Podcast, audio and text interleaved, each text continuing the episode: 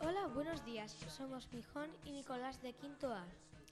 Vamos a hablarles sobre el 25 de noviembre, el Día contra la Violencia de Género. Los orígenes de la conmemoración se remontan al año 1981, cuando el, cuando el movimiento feminista latinoamericano protestó contra la violencia de género con las hermanas Mirabal, las hermanas Patria, Minerva y María Teresa Mirabal, en cuya memoria se celebra el Día contra la Violencia de Género el 25 de noviembre. El color violeta es el tono de los, eh, de los soberanos, según la activista inglesa Evelyn Petty.